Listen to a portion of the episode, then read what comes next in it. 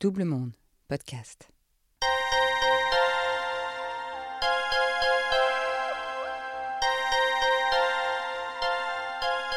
Vous écoutez la suite du témoignage de Nathalie. Si vous ne l'avez pas fait, je vous recommande de commencer par le premier épisode. Vous écoutez 40, le podcast. Je m'appelle Nathalie, j'ai 51 ans. Et euh, quand j'avais 11 ans et demi, il m'est arrivé. Euh, j'ai eu un beau-père euh, qui m'a touché furtivement les parties intimes alors que j'étais dans un lac avec lui. Et ensuite, pendant quelques années, à l'adolescence, il a pratiqué des massages un peu incestueux ces événements, euh, je les ai réalisés quand j'ai eu 20 ans, j'ai mis le couvercle dessus, et puis dernièrement, voilà, la quarantaine, euh, un certain nombre de choses, euh, une thérapie, surtout des lectures, des écoutes, m'ont fait enfin réaliser comment j'allais pouvoir en parler, comment j'allais pouvoir me reconstruire par rapport à ça.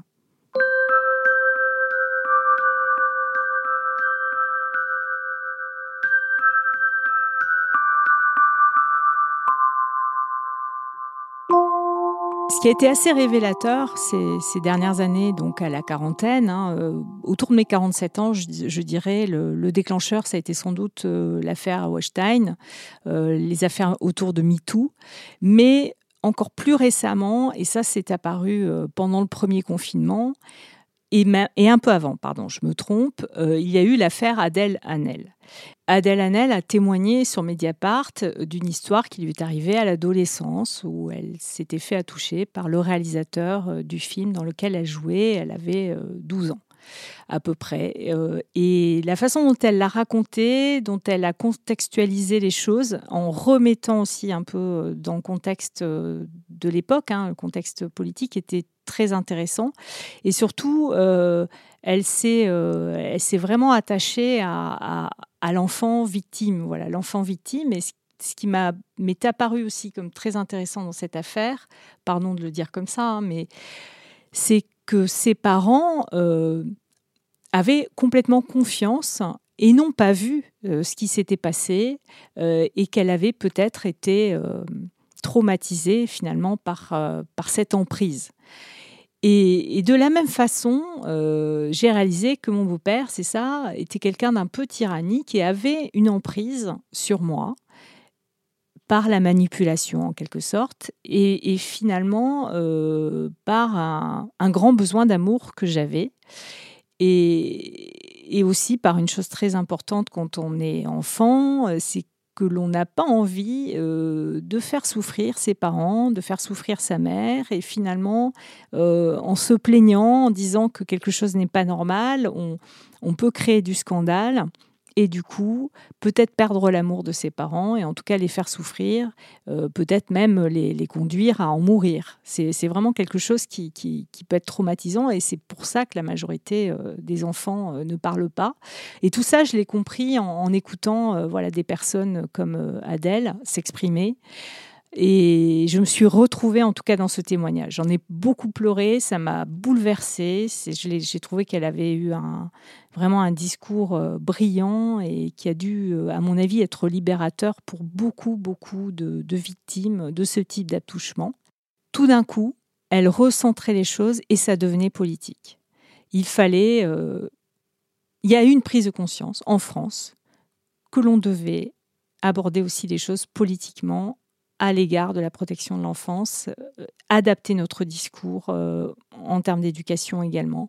Et ça, ça, a été très très fort. Et puis après, il y a eu un, deuxième choc, euh, un petit peu plus tard, une lecture qui est assez récente, hein. c'est la lecture du livre de Camille Kouchner, La Familia Grande, parce que la, caractéristique, euh, déjà l'époque, et puis euh, la caractéristique de la personnalité du beau-père m'a fait penser à mon propre beau-père. Des personnalités comme ça, très charismatiques, un peu tyranniques, mais en même temps pleines d'amour. qui enveloppent toute une famille, qui gouroutisent en quelque sorte toute une famille. Et ça, c'est, ce parallèle a été extraordinaire. Quand je dis extraordinaire, hein, euh, c'est juste euh, que j'ai ressenti en fait une, révélation comme quelque chose d'extraordinaire et, ça a été très fort, très émouvant. Je me souviens avoir lu ce livre en d'une traite, en une seule nuit, euh, quasiment, ou peut-être en deux nuits. Et, j'ai dévoré chaque page, étant passionnée par tout ce qu'elle disait, alors que c'est arrivé à, son frère, mais finalement, elle-même en était victime indirecte. Et le, dans la foulée, j'ai lu Le consentement aussi de Vanessa Springora, qui a été également très fort. Et le point commun de ces deux ouvrages, c'est l'absence finalement de repenti des mères. Dans le cas de, de Camille Kouchner, euh, elle l'a dit, elle l'a dit à sa mère, et sa mère l'a nié, n'a pas voulu l'entendre, et même resté avec son beau-père, et ça a probablement bouleversé la, fin de sa vie, mais également euh, Vanessa Springora, qui, a raconté à sa mère ce qui se passait avec, euh, l'écrivain, et, pour autant, euh, sa mère a, eu du mal à, admettre qu'elle n'avait pas eu finalement qu'elle n'avait pas réussi dans, les deux cas. Hein. les deux mères n'ont pas réussi à faire ce que l'on attend d'elles, hein, c'est-à-dire euh, avoir un rôle de protection de leur enfant.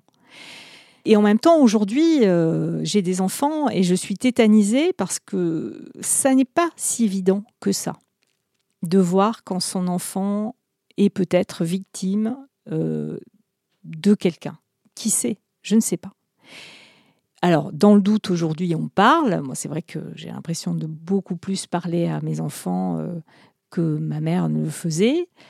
Mais il y a quelque chose, en tout cas, de d'assez étonnant, c'est-à-dire se dire que pour les mères, c'est terrible d'apprendre une chose pareille. Ça, la culpabilité est tellement forte, je pense, qu'elles préfèrent se réfugier finalement vers euh, euh, vers justement la contextualisation.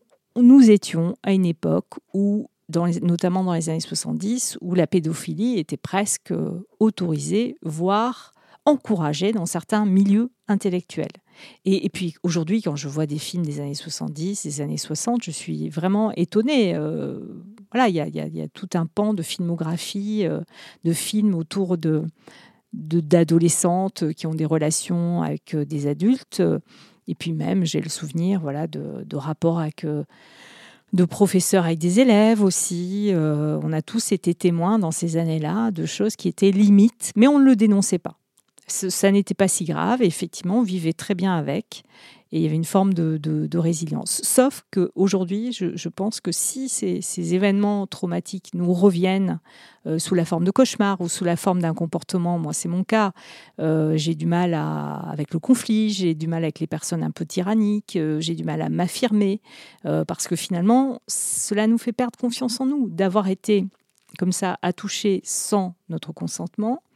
C'est une blessure très profonde ça, c'est vraiment quelque chose que j'ai réalisé euh, quand j'ai eu 40 et quelques années, quand j'ai commencé à faire une thérapie, en, en parlant pour la première fois à une thérapeute de tout ce qui m'est arrivé euh, dans l'adolescence. Et elle m'a dit aussitôt hein, quelque chose de très juste et qui ne m'était finalement jamais venu à l'esprit, c'est qu'un enfant, une adolescente, un adolescent, on n'a pas le droit de le toucher sans son consentement. Euh, il n'y a pas de voilà, ça, n'est pas normal, voilà, d'avoir, euh, de subir des attouchements, même s'il n'y a pas de pénétration sur un endroit, voilà, les seins, qui peut être euh, donc forcément euh, érogène, ça n'est pas normal. Et, finalement, de le verbaliser avec elle, ça m'a permis, enfin, de comprendre qu'il m'était arrivé finalement un épisode assez traumatisant, même si on ne parle voilà, ce ne sont pas des viols, ce ne sont pas des viols en tout cas au sens strict du terme, mais finalement, tout d'un coup, on prend conscience que c'en est un. C'est le viol en tout cas d'une intimité.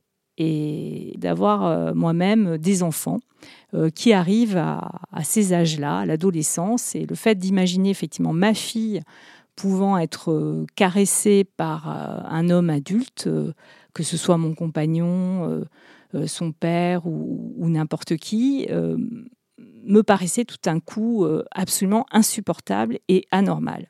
Et j'ai vu un film au cinéma il y a, il y a quelque temps. En fait, le personnage principal ressemble à mon beau-père, mais comme deux gouttes d'eau. C'est-à-dire que le, personnage est travesti, il a une fausse barbe, et quand je l'ai vu, j'ai reconnu mon beau-père. Et ça, pendant tout le film, ça m'a bouleversée. Et euh, juste après la, séance, j'ai commencé à avoir une très très forte migraine et j'étais malade toute la nuit et ça s'est enchaîné. J'ai mis 3-4 jours à m'en remettre. Et quand j'ai revu euh, la bande-annonce du film, quelques semaines plus tard, qui est sortie euh, sur les réseaux sociaux, j'ai eu à nouveau une crise de migraine, juste après avoir vu la bande-annonce. J'ai pas réalisé ça tout de suite. En fait, c'est en en parlant à mon ami euh, en lui disant, en lui racontant ces deux épisodes migraineux à la suite de, ce film. Il m'a dit, mais c'est clair, si tu me racontes qu'il ressemble à ce beau-père, donc ça, te fait euh, ressortir toute cette histoire et ça te bouleverse au point que, tu, que tu en fais une migraine. Et c'est là où j'ai remarqué que j'étais j'avais pas totalement euh, réglé mon problème, c'est que ces lectures m'ont ouvert les yeux et m'ont fait prendre conscience que ça y est, j'étais prête, comme Camille Kouchner, comme Vanessa Springora, finalement, à écrire mon livre. Alors, je ne l'écrirai jamais, mais écrire mon livre, c'est parler enfin à ma mère.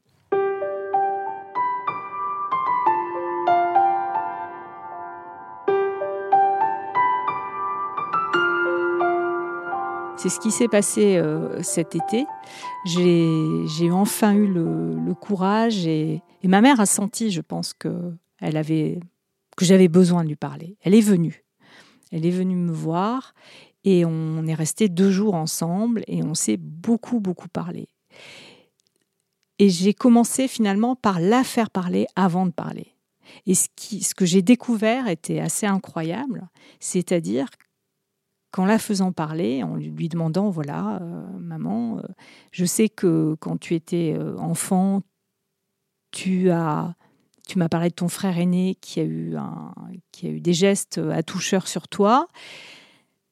Tu m'en as parlé, mais tu m'as jamais dit qu'est-ce qui s'était passé, quel a été le rapport avec.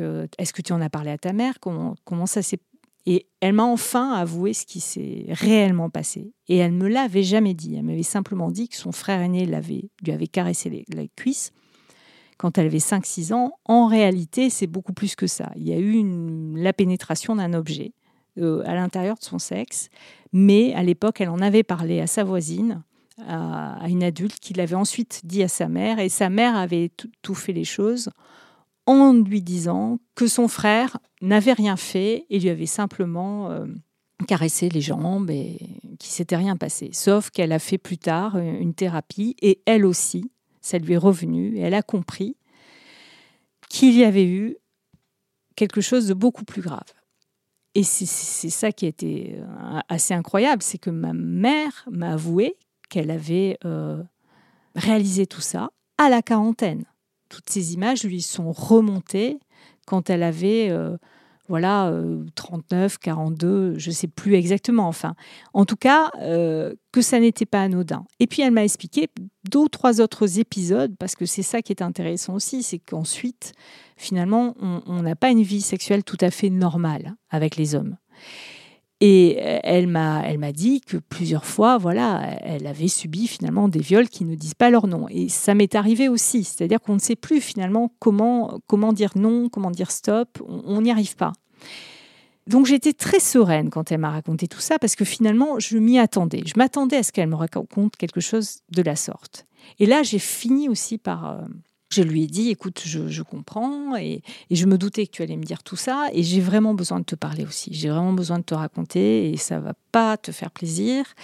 Ça va être dur et ça fait des années que je porte ça en moi et qui explique peut-être les rapports difficiles que j'ai avec toi. Mais là, enfin, je pense qu'on est prêt, prête à se parler de, de tout ça parce que c'est important et ça peut nous faire du bien pour la suite de nos relations je lui ai enfin dit, je lui ai enfin raconté ce qui s'était passé pour, euh, pour mon beau-père et elle a été évidemment choquée. Elle a eu une première réaction, je, vais, je suis en colère, je vais lui écrire. Et puis petit à petit, finalement, elle s'est apaisée, bizarrement. C'est-à-dire qu'elle a eu... Ça, ça m'a un petit peu déçue, mais je m'y attendais, parce que finalement, elle a un peu la même réaction que ses mamans, euh, dont parle Camille Kouchner, dont parle Vanessa Springora c'est tellement difficile. On ne peut pas on peut pas remonter aussi loin, on peut plus aller euh, finalement punir la personne euh, qui l'a vraiment perpétré. Donc c'est tellement douloureux qu'on essaye de trouver une explication rationnelle. Et l'explication rationnelle de ma mère, c'est évidemment le contexte. Le contexte, et puis finalement qu'il n'y a pas eu viol. Voilà, qu'il n'y a pas eu viol, il n'y a pas eu, euh, a pas eu de problème aussi grave que ça. C'était des simples attouchements. Oui, mais sauf que même de simples attouchements peuvent avoir une répercussion psychologique et sur notre comportement avec les autres. J'ai réalisé quand même que beaucoup de traits de mon caractère étaient liés finalement à cet épisode.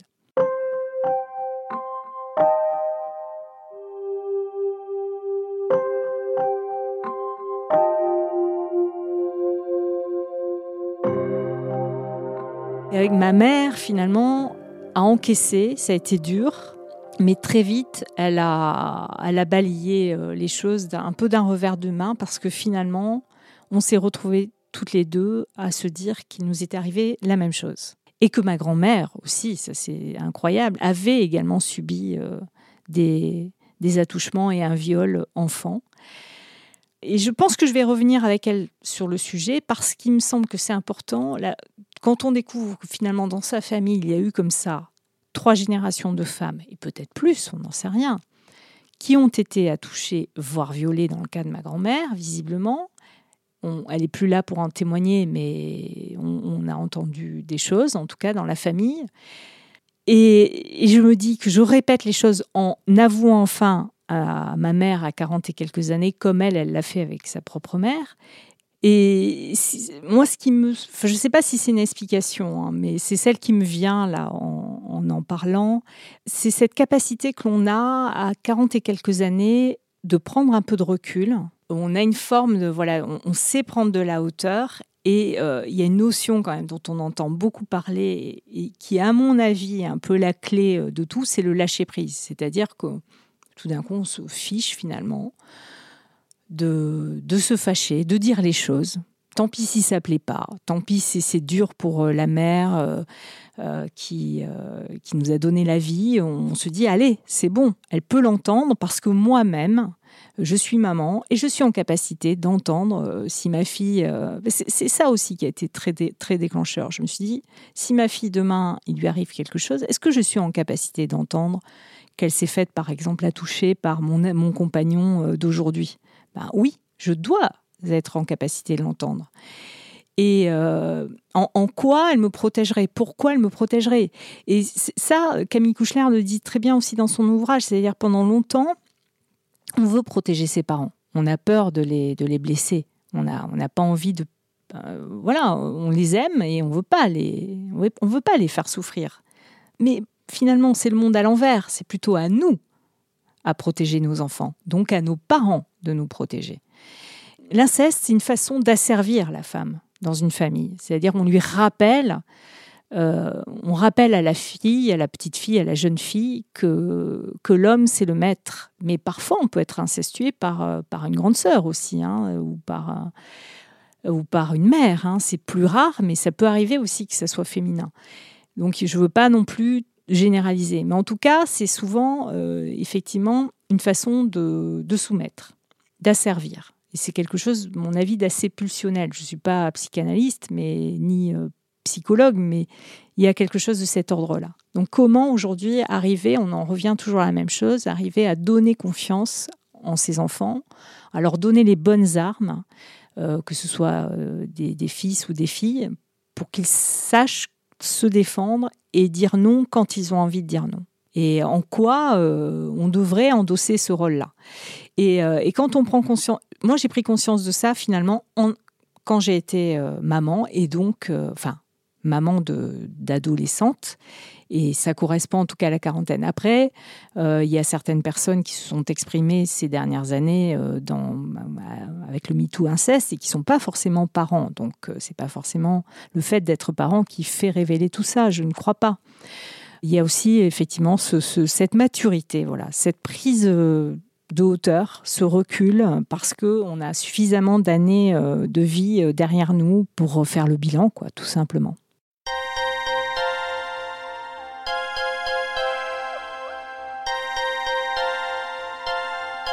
Vous venez d'écouter 40, ce podcast est produit par Double Monde. Merci à Adrien Stiefel pour le montage et à David Rampillon pour la musique. Réalisation et narration, Marjorie Murphy. Ah bah en fait c'est moi, heureuse de partager cette aventure avec vous.